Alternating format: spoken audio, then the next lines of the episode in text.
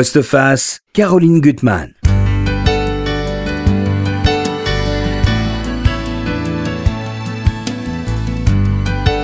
Je suis retournée plusieurs fois ne pas me suicider.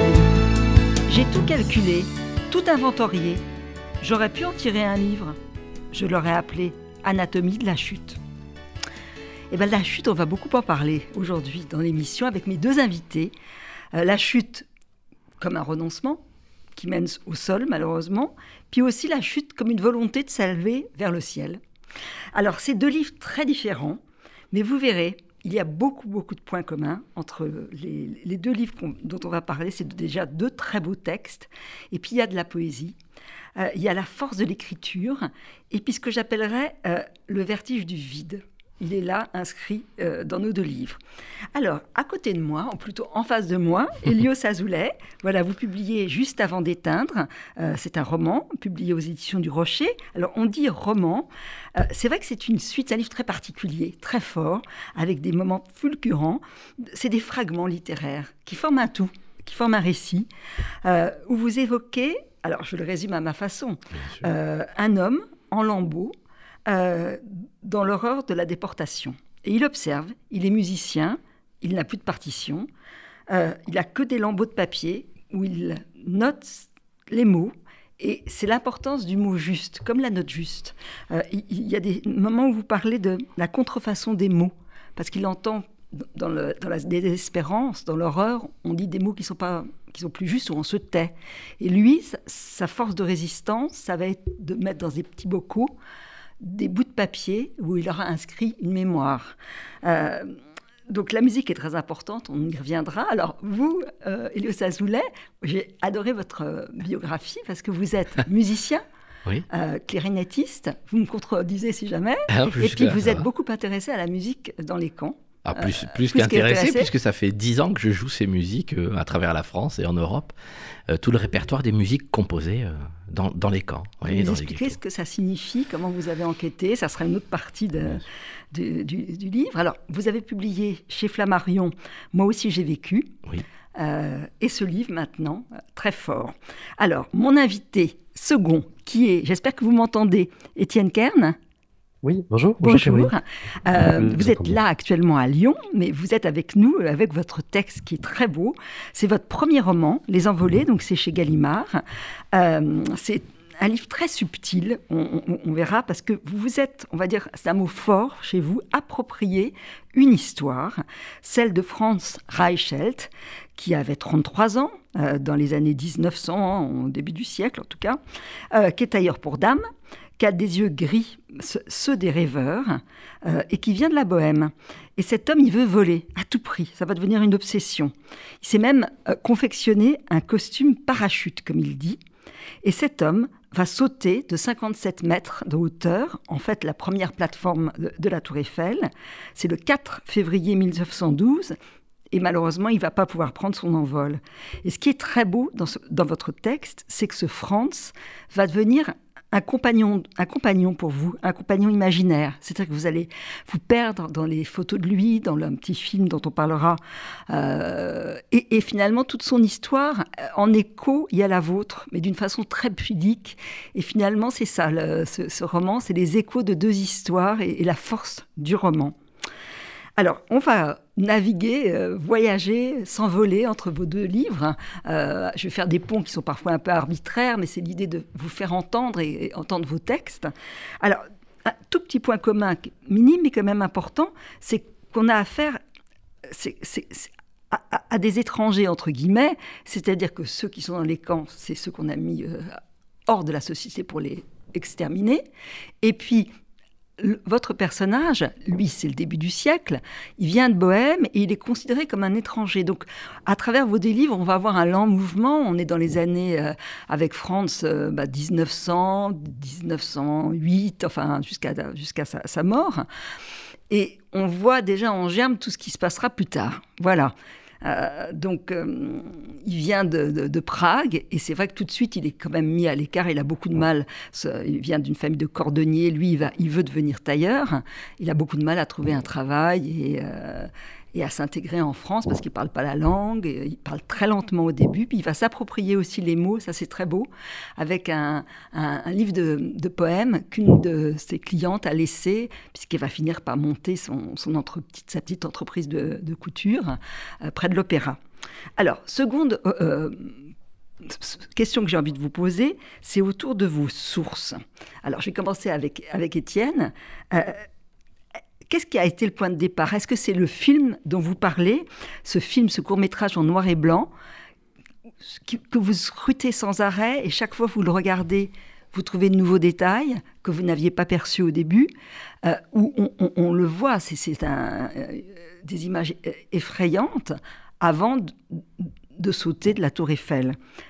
Est-ce que ça a été un point de départ ou pas? Ou est-ce que c'est autre chose? Oui, c'est absolument le, point de départ. Je, suis tombé, comme beaucoup de gens, sur Internet sur euh, ces images. Euh, je les connaissais pas. C'était il y a quelques années sur un site Internet qui euh, comportait une rubrique éphéméride et qui nous disait qu'il y a 100 ou 4 ou 105 ans, euh, cet épisode avait eu lieu et on pouvait voir les images. Été absolument bouleversé par ces images, fasciné parce que parce que c'est la Tour Eiffel, parce que nous voyons mourir sous nos yeux en direct l'un des nôtres, et aussi pour des raisons plus, plus personnelles liées au, au rapport à la chute qu'il peut y avoir dans, dans, mon histoire familiale euh, ou personnelle.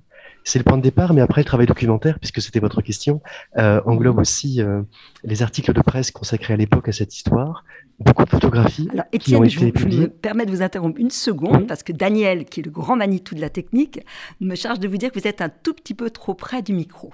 D'accord, hmm. excusez-moi. Alors je vais peut-être arrêter de le tenir, ce sera peut-être mieux comme ça. Je ne sais pas. et, et, parmi les, les, documents euh, qu'on peut avoir aujourd'hui encore de Franz Reichelt, qui est un texte absolument bouleversant, qui est le testament qu'il a écrit la veille du saut. Et c'est là justement qu'on voit ce rapport à, à l'étranger, ce rapport à la langue qui était très fort chez lui, parce qu'il écrit en français, mais il écrit dans un français assez approximatif, complètement phonétique en réalité, où on entend son accent euh, germanique très marqué, qui, qui laisse à penser qu'il y avait euh, chez lui euh, une douleur rien que, que dans la manière de parler, euh, une distance dans, dans, le rapport aux autres qui était créée par la langue. Ouais. Alors, je lis quand même un passage où vous décrivez ce court métrage qui va vous hanter, qui est en noir et blanc et qui est terrible et que vous avez visionné, euh, Elios. Hein, vous me l'avez oui, bien sûr, tout à fait. Tu, tu es en haut de la, sur la plateforme du premier étage. Tu es debout sur une chaise. La chaise est posée sur une table. Sur la droite, un peu plus bas, deux autres hommes. L'un porte une casquette et une écharpe. Il inspecte ta combinaison et t'adresse des encouragements. Le second, coiffé d'un haut de forme, demeure immobile, les mains crispées sur sa canne. Son visage est grave, impénétrable. Vous avez froid tous les trois. Dès qu'il le peut, l'homme à la casquette enfonce les mains dans ses poches. De la buée sort de ta bouche. Tu respires de plus en plus vite. Toujours sur ta chaise, tu regardes autour de toi.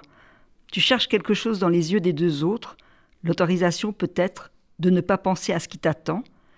Puis tu replies les bras, tu secoues la grande toile qui se tord dans ton dos et tu poses le pied droit sur la rambarde.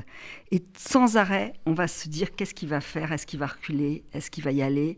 Et c'est quelque chose de terrible parce que le fait que ce texte soit, soit lancinant, c'est quelque chose de très, très, je trouve très angoissant. Je me tourne maintenant vers vous, Elios, là aussi pour savoir, ben, vous dites à maman, je trouve que cette phrase est très belle, parce que vous dites au fond que vous êtes prisonnier de certaines images. Euh, je, vous cite. Il enfin, c'est le narrateur qui, qui dit ça. ne confondons pas, mais vous êtes proche du narrateur. Il faudra un jour réinventer la mémoire. La même passe des heures à me labyrinther de salle en salle, à me projeter des films que je n'ai pas vécus. Oui. Euh, sans doute que la, la première chose qu'on pourrait dire de ce roman, mhm. euh, ou la première question qu'on se pose assez régulièrement d'ailleurs, c'est mais euh, vous qui ne l'avez pas vécu, Comment faites-vous pour raconter quelque chose comme ça et pourquoi le mhm. racontez-vous? Et c'est une question aussi, euh, j'allais dire, euh, d'une évidente brutalité naïve. ouais. Euh, parce que évidemment que les romanciers n'ont pas vécu tout ce qu'ils racontent. Bien sûr. nous avons et nous sommes, je crois, nous avons deux chairs.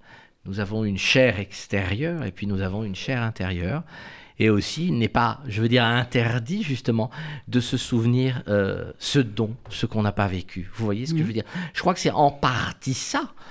Euh, l'art du roman. Euh, évidemment qu'Étienne Kern n'a jamais sauté de la tour Eiffel. Mhm. mais, il, naturellement, il peut, naturellement, il peut le, naturellement, il peut le raconter puisque c'est une histoire qu'il habite, qui, il est, qui, le il est habité, il est en osmose avec son personnage. Tout à fait. Comme vous, vous, êtes le, personnage qui est au milieu de. Alors, oui, d'une certaine façon. Bon, après, je voudrais pas faire du, Flaubert, Madame Bovary, c'est moi, mais ce, qui est vrai, c'est que le personnage est compositeur. Je suis mhm. compositeur. Mhm. Euh, ce qui est vrai, c'est que le personnage se jette au moment où il ne peut plus écrire parce qu'il n'en a plus la force morale.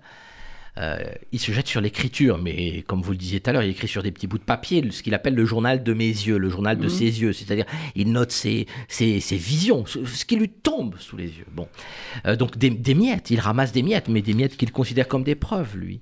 Euh, et c'est vrai que moi qui ai pris l'habitude maintenant de passer de l'écriture musicale à l'écriture littéraire, je, me suis finalement habitué à renoncer à l'un pour me jeter euh, désespérément vers l'autre. Euh, bien sûr, mais pas, euh, pas dans un ghetto et pas, pas avec la mort au bout de cette affaire-là. Alors il y a des images très fortes, je vais lire un petit extrait. Depuis qu'on nous a jetés sur le quai d'une gare à quelques kilomètres d'ici, il y a 3-4 heures, un rouleau de peuple s'étire et s'épuise le long d'une route grise et à faune. Les poteaux télégraphiques qui longent la chaussée sont comme des grandes battes barres de mesure. Et ces mesures sont surchargées de toutes nos peurs et de tellement de tout. Et tout est tellement entassé, les enfants, les mères, les pères, les vieux. Chacun se piétine dans l'autre, chaque sac pèse une vie, chaque valise pèse tout ce qu'on a dû abandonner.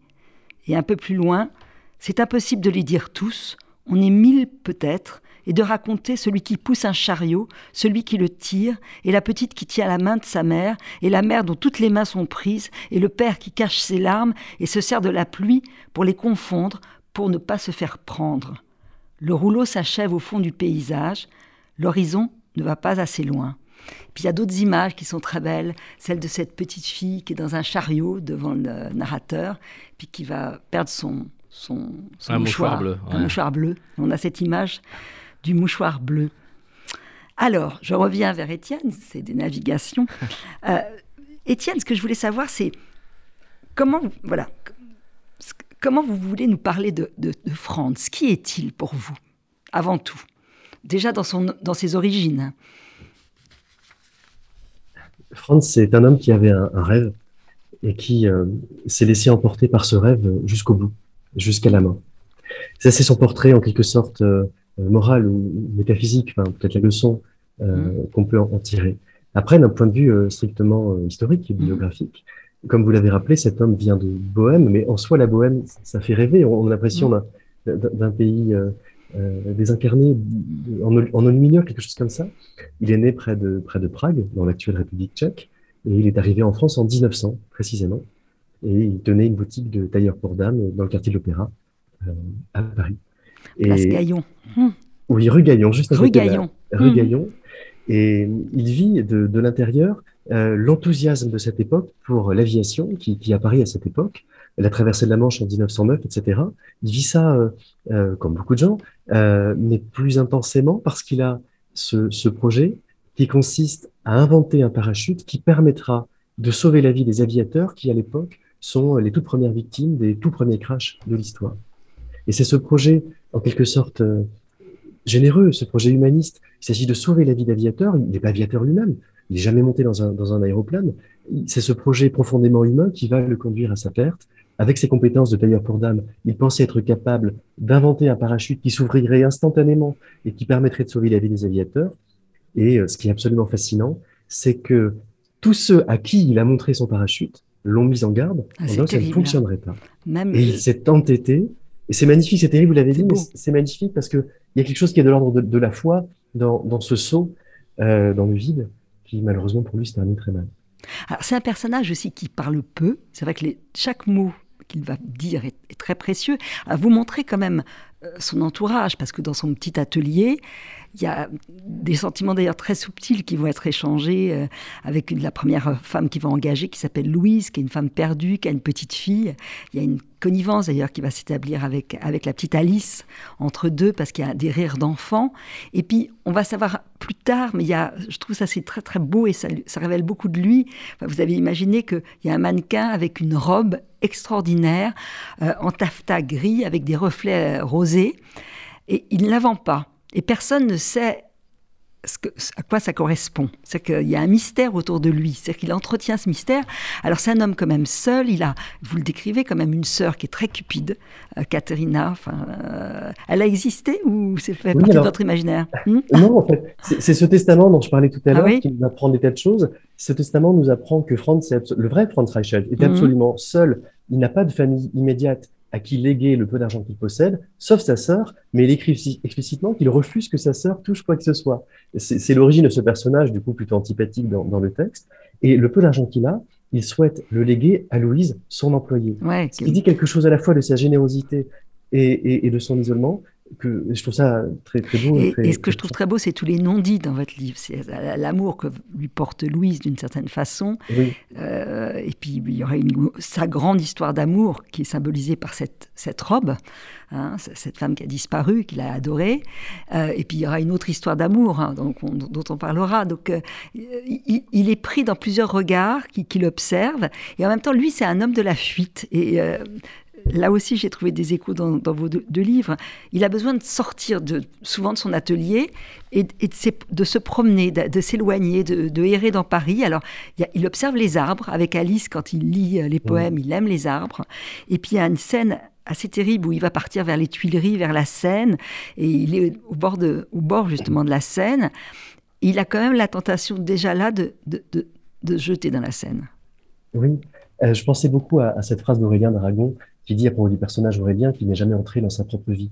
Et c'est un peu comme ça que, que j'ai envisagé ce personnage, mm. qui est le spectateur de ce qui l'entoure, le spectateur des, des, éléments, la météo, la météo tout simplement aussi, et spectateur de sa vie. Et donc il y a toujours une fuite, comme, comme vous l'avez dit, et, et, une manière de revenir sans cesse au passé dont il n'arrive pas à se détacher. Donc il y a, il y a un rapport au, au vide, une fascination pour la mort en réalité, mm. qui apparaît dans le texte avec ce, ce désir de sauter euh, dans le fleuve euh, dès le début dans le texte et qui va s'achever euh, par, le, le, grand saut du 4 février 1912 à la Tour Eiffel. Il a une obsession, c'est faire quelque chose de sa vie.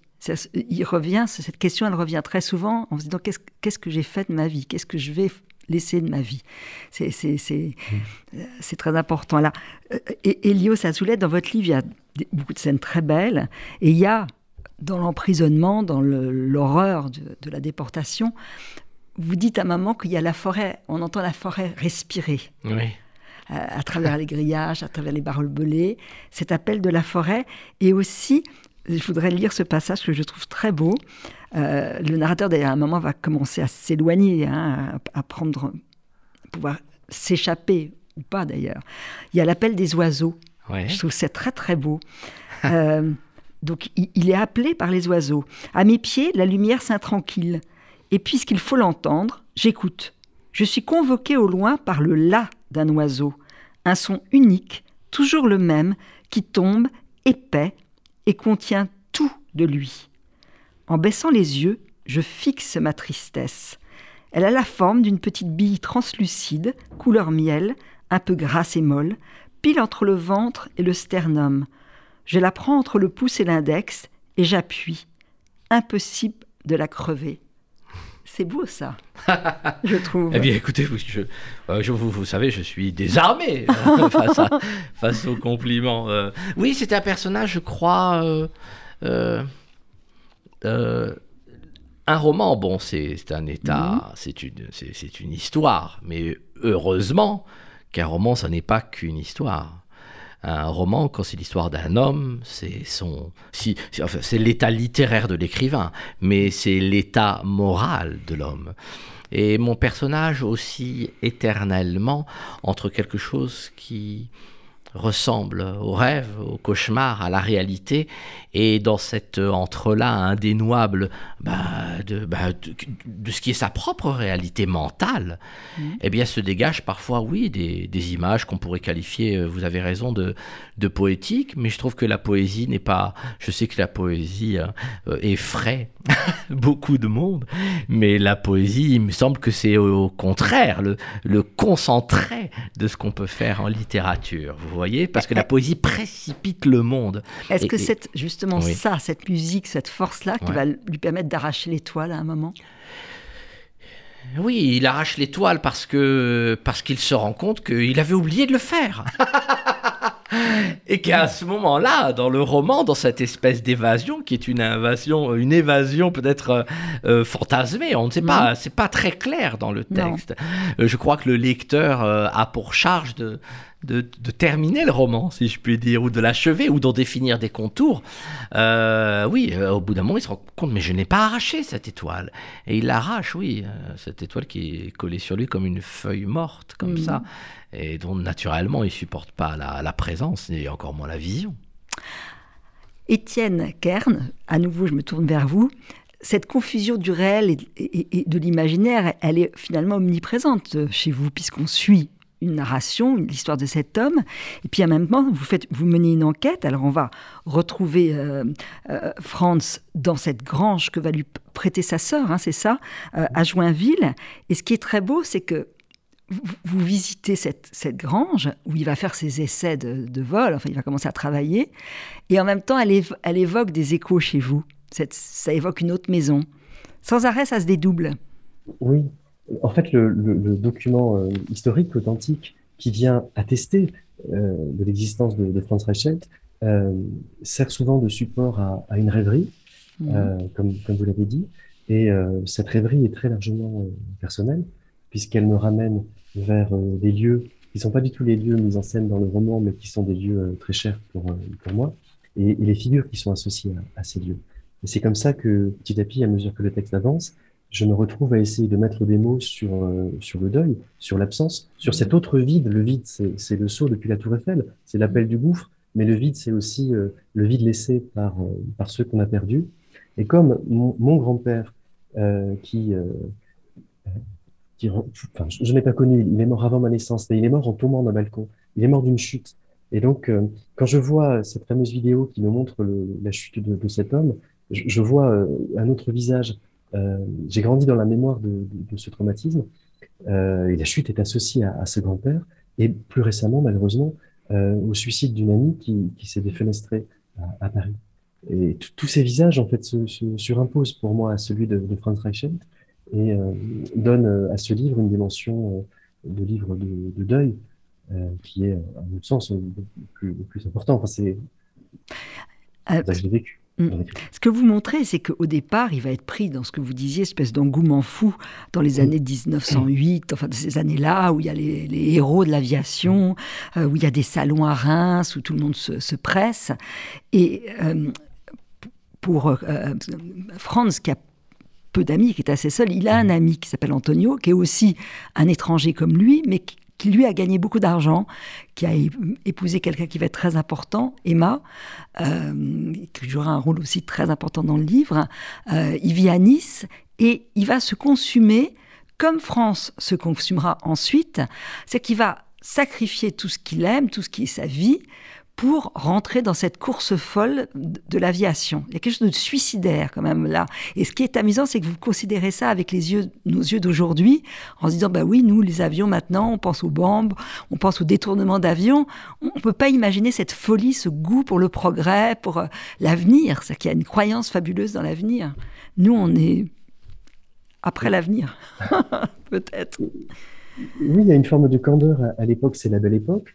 Et mhm. ce qu'on appelle à l'époque les aéroplanes sont, sont presque bricolés dans, dans les arrière-cours des, des, fermes par des passionnés, par des passionnés fous. On dirait des, des jouets comme ça qu'on envoie dans le ciel sans mesurer le, le, le, risque.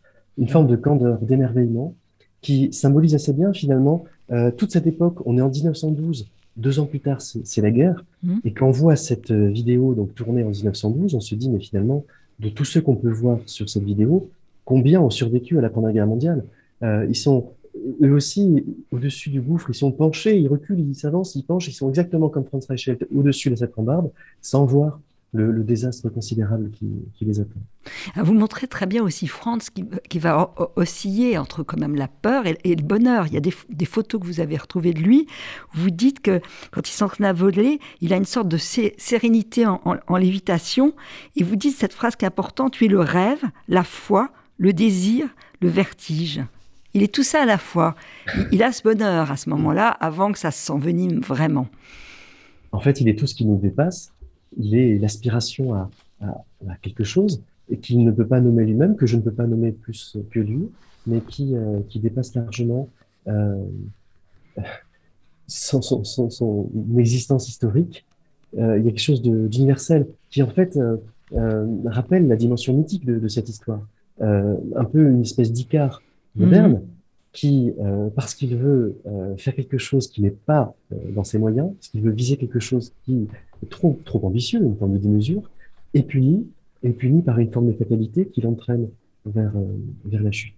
Il est finalement tout, tout, ce qui nous dépasse et aussi pour moi la mémoire de, de ce que nous avons perdu. Et donc son obsession qui va être de plus en plus dévorante, on va voir comment il y aura Emma, la, veuve d'Antonio, puisqu'Antonio va, va, mourir, qui va se rapprocher de lui. Elle, est seule avec un, bébé. Euh, il pourrait se passer quelque chose. Et lui, il est dans son obsession. Ce qu'il peut pas. Il l'aime, mais il peut pas réaliser ça finalement. Et vous, vous montrez votre obsession qui est de plus en plus grandissante, plus vous vous pénétrez dans la vie de cet homme, vous le dites, tu étais ces cauchemars qui me hantent depuis l'enfance, le sol qui s'ouvre, une plaque de neige qui glisse, une barrière qui lâche et m'entraîne avec elle, ou m'arrache ce que j'aime. Et ça, c'est vraiment terrible. Avec Emma, là, ça va rejoindre aussi le livre d'Elios, Emma, qui à moment, elle est tellement désespérée qu'elle prend un carnet et elle, elle écrit des mots euh, comme une forcenée sur ce carnet qui n'ont parfois pas de sens. Euh, c'est sa, seule façon de, de reprendre de l'air, euh, finalement. Alors c'est vrai qu'il y a ça dans, dans vos deux livres, ce thème, comment retenir ceux qui vont sombrer Comment peut-on voilà, essayer de pas tomber Et moi, je voudrais que, Elios, vous nous parliez un peu plus de la musique. Alors, la musique dans, dans, le livre, elle apparaît deux, trois fois. Oui.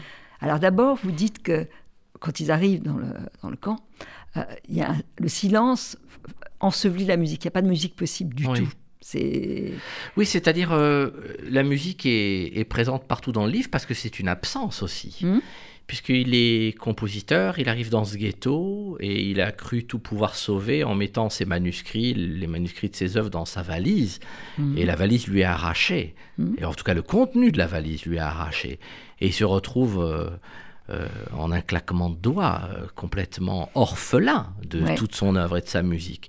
Donc, euh, face à l'impossibilité morale euh, de, de, de, se remettre à... Et puis, et puis vous savez, composer de la musique, c'est du temps. C'est enfin, un certain type de temps. C'est un jeu d'aller-retour entre ce que vous entendez, le, le, le, piano, l'écriture, les, les, les, ratures, ce que vous pensez que l'interprète peut faire, etc. Composer, c'est énormément de temps. Et ce luxe-là, il ne peut pas se l'offrir. Alors évidemment, il abandonne la musique, mais comme il lui reste cette, euh, comment dirais-je, cette passion de, de, de, de, bah, de, vivre, parce que je crois que c'est un livre de vie, mhm. et, euh, eh bien, il va se mettre, comme je vous dis, à écrire. Mais à écrire, s'il avait eu un appareil photo, il aurait pris des Polaroids, il aurait pris des photos. Là, ce qu'il fait, c'est qu'il écrit, des, il, ramasse, il ramasse tout ce qu'il voit. Quoi. Il y a une scène très belle. Il y a un vieil homme qui s'approche de lui et, vous écrivez qu'il lui arrache une tranche de sommeil. Et ce vieil homme, il récite des, noms parce qu'il faut que ces noms restent. C'est très très important. Et là, il va faire une sorte d'échange avec cet vieil homme qui a peur de plus pouvoir réciter tous ces noms. Il va lui donner les beaux coups où il y a les lambeaux de, papier, Tout à fait. où il a écrit euh, des mots importants. Et en échange, il gardera la mémoire des Voilà. Mais en fait, c'est un drôle, c'est un jeu singulier parce que ce vieil homme qui, toutes les nuits, se penche et lui récite des noms que le personnage lui dit Mais, mais vous êtes complètement fou, je les retiendrai jamais, arrêtez de me lancer ces noms, etc. Et oui, à la fin, il va y avoir cette espèce d'échange. Euh, c'est aussi du coup un homme qui est condamné à se souvenir. Parce que mhm. nous sommes peut-être tous condamnés à nous souvenir, et précisément le personnage le dit, mais je ne retiendrai jamais ces noms. Bah ouais, il faut, et nous devons nous souvenir de noms que nous avons tous oubliés. Euh, c'est en partie ça notre mhm. histoire aujourd'hui. Euh, et évidemment, c'est un échange mhm. un peu, peut-être un, extravagant dans sa forme, mais je crois d'une d'une grande beauté. Et ce, mon personnage, qui est un jeune, enfin un jeune garçon, oui, un jeune homme, mhm. on peut imaginer que c'est un, euh, va confier à cet autre homme là, ce, vieil homme, il va lui confier. Bah, toutes ces miettes de littérature mhm. qu'il a normalement plein les poches et qu'il a mis mhm. dans une boîte de conserve et qui paraît tellement légère quand on la prend, on dirait qu'il n'y a rien dedans. Ah, il y a un moment, mais alors c'est déjà une échappée, il n'est plus dans le camp, il est dans un camion euh, avec les Allemands euh, et qui se sont secoués et il, rêve d'une musique. Euh, voilà. Dans les secousses, ma tête se heurte au début d'une mélodie retrouvée que j'entends pour la première fois. C'est très clair, comme toujours, en arche entre les oreilles, quelques mesures pour piano qui se balancent tristement. Je l'écrirai, je la jouerai, ce sera tellement beau que c'est un, coup à tout annuler, à défaire le monde de son habitude de la cruauté. Vous y croyez ça? Non, tristement non. C'était... Euh, Vous savez, c'était aussi une des, une des croyances, un des fonds de... Enfin, écoutez, je, dis non, mais est-ce que je... C'est-à-dire, je crois que la, musique, l'art d'une manière générale, possède quelque chose de, de véritablement divin qui, à, un certain moment précis, mhm. peut réparer le monde, mhm. peut le cicatriser. Euh, après, je ne crois pas malheureusement qu'on règle euh, la Seconde Guerre mondiale à coup de musique. Ce serait une trop grande naïveté. Euh, et je ne suis malheureusement pas suffisamment. Enfin, malheureusement, je ne suis ni naïf ni, ni délirant. je, dis délirant en, montrant le livre d'Étienne Kern parce qu'il me semble que depuis tout à l'heure, on parle de ce personnage en oubliant aussi le fait qu'il y a derrière tout ça quelque chose aussi quand même, sans que ce soit péjoratif, de l'ordre de la folie. De même, de même que mon personnage. Moi, je dirais pas de la folie. Bah, de l'ordre. Bah, moi, je trouve que je, je, trouve quand même. Oui, mais euh, dès lors que, enfin, mon personnage, il est entouré de folie et tente de garder l'esprit sain le plus possible, même dans les poses et les attitudes les plus extravagantes et les, les colères les plus vis-à-vis de tout ce qui l'entoure. Euh, autant j'ai trouvé moi, que dans le, le, roman Les Envolés d'Etienne Kern, le, personnage était fou, mais pour moi, enfin fou, pas fou au sens le plus stupide, le plus le, psychiatriquement le plus, euh, le plus, le plus euh, ridicule du terme.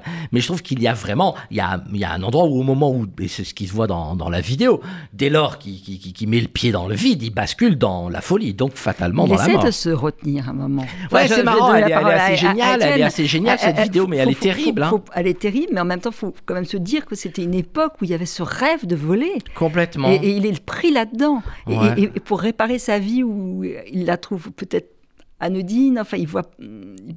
Il, voit pas là où son regard se porte peut-être pas là où il devrait se porter.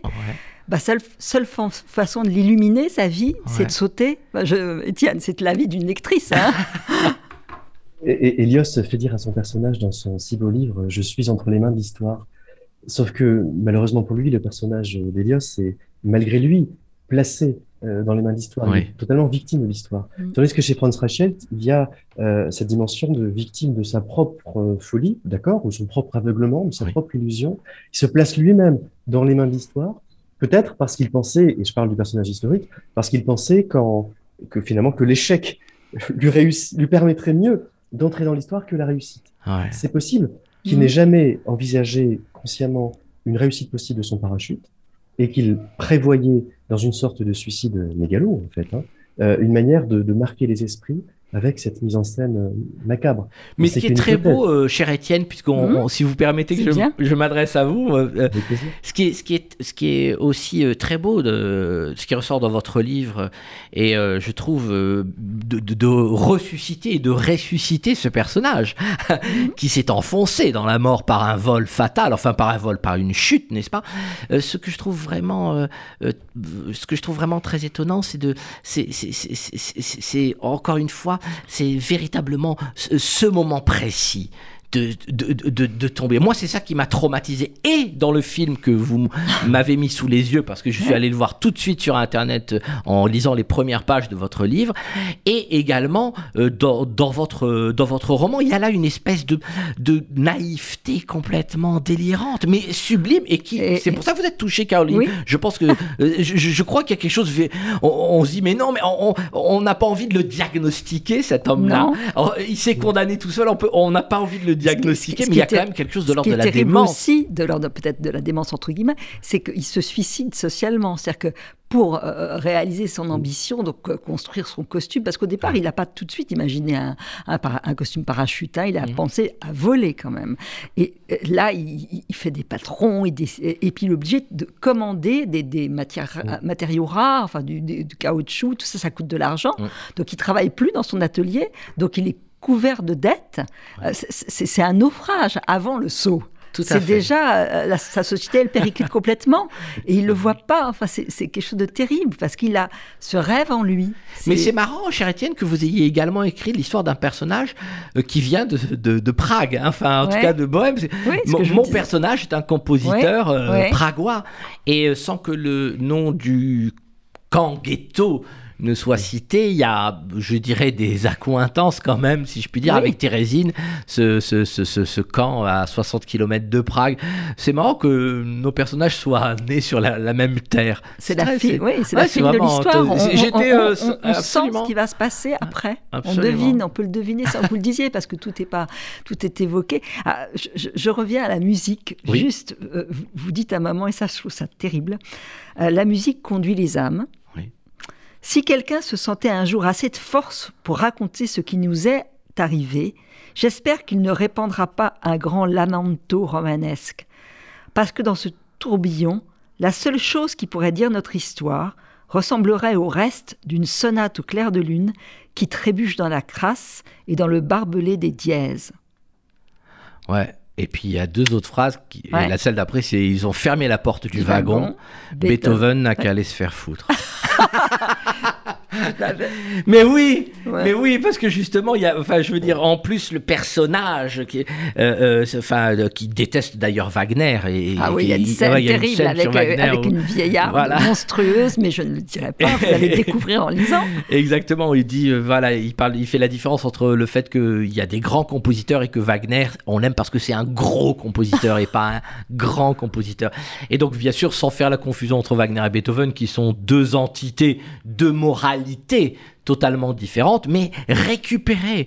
Ce qui est curieux toujours dans la musique, c'est que c'est à la fois c'est l'art le plus bruyant, mais c'est le plus dramatiquement silencieux, le plus récupéré et le plus récupérable. Et donc quand la porte du wagon se ferme, il dit Beethoven n'a qu'à aller se faire foutre parce que à cette époque-là, Beethoven avait été récupéré, quitte à être traîné dans la boue euh, par euh, Adolf Hitler et par tout le Troisième Reich qui en avait fait son, son héros.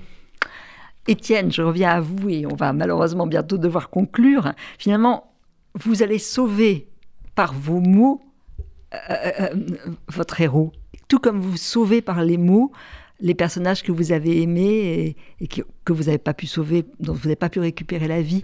Et ça, je trouve ça très beau. Et vous dites aussi, et ça, ça coïncide vraiment avec votre écriture, le livre ne peut être qu'un bruissement parcouru de silence, plein de blanc et de fantômes. Trouve que c'est ça aussi, votre conjugaison à tous les deux, c'est d'évoquer les silences, les vrai. fantômes et de, le- de les faire euh, renaître. Oh oui, tout à fait. Mais euh, je crois que dans la, de- le- le- la littérature, c'est précisément au-delà de ce qu'elle raconte et au-delà de la page qu'elle remplit et de l'espace qu'elle occupe, la littérature, c'est aussi une occasion de se taire. et le roman, je veux dire. Et puis les deux romans sont court. hein. Le roman euh, d'Étienne et le mien sont des romans 160, 150 pages, à peu près quelque chose comme ça. Je veux dire, ce sont des romans qu'on lit, qu'on relit, Ils etc. C'est le format hein. idéal pour le silence. hein. pour le silence. En tout cas, il faut, il faut vous lire tous les deux. Euh, Étienne Kern, Les Envolés, c'est chez Gallimard. C'est vraiment un très très beau texte. Et Elios Azoulay, là aussi, vous allez nous prendre à la gorge en vous lisant. Juste avant d'éteindre, c'est aux éditions du Rocher. Et dites-nous avant la fin de l'émission, Oui. on va pouvoir vous entendre au théâtre. Oui, j'en donne un certain nombre de lectures au théâtre de la Contrescarpe, donc à Paris, le 30 octobre. Vous lisez ce texte-là? Absolument, oui, oui, tout à fait. Le 30 octobre, le 1er, le 2 novembre et le 18 décembre. Voilà, donc c'est Voilà. c'est travaillé scéniquement, mais c'est- c'est une lecture. Puis on va faire une promesse de radio, mais j'espère que ça tiendra. Étienne Kern, quand vous serez à Paris, on se verra tous les trois. Pour de Avec- vrai. Avec joie. Ça me avec fera joie, très plaisir. hein. Avec plaisir, En tout bien cas, deux très beaux livres qu'il faut lire. Merci merci à, merci à tous Merci les deux. beaucoup. Au revoir. Au revoir.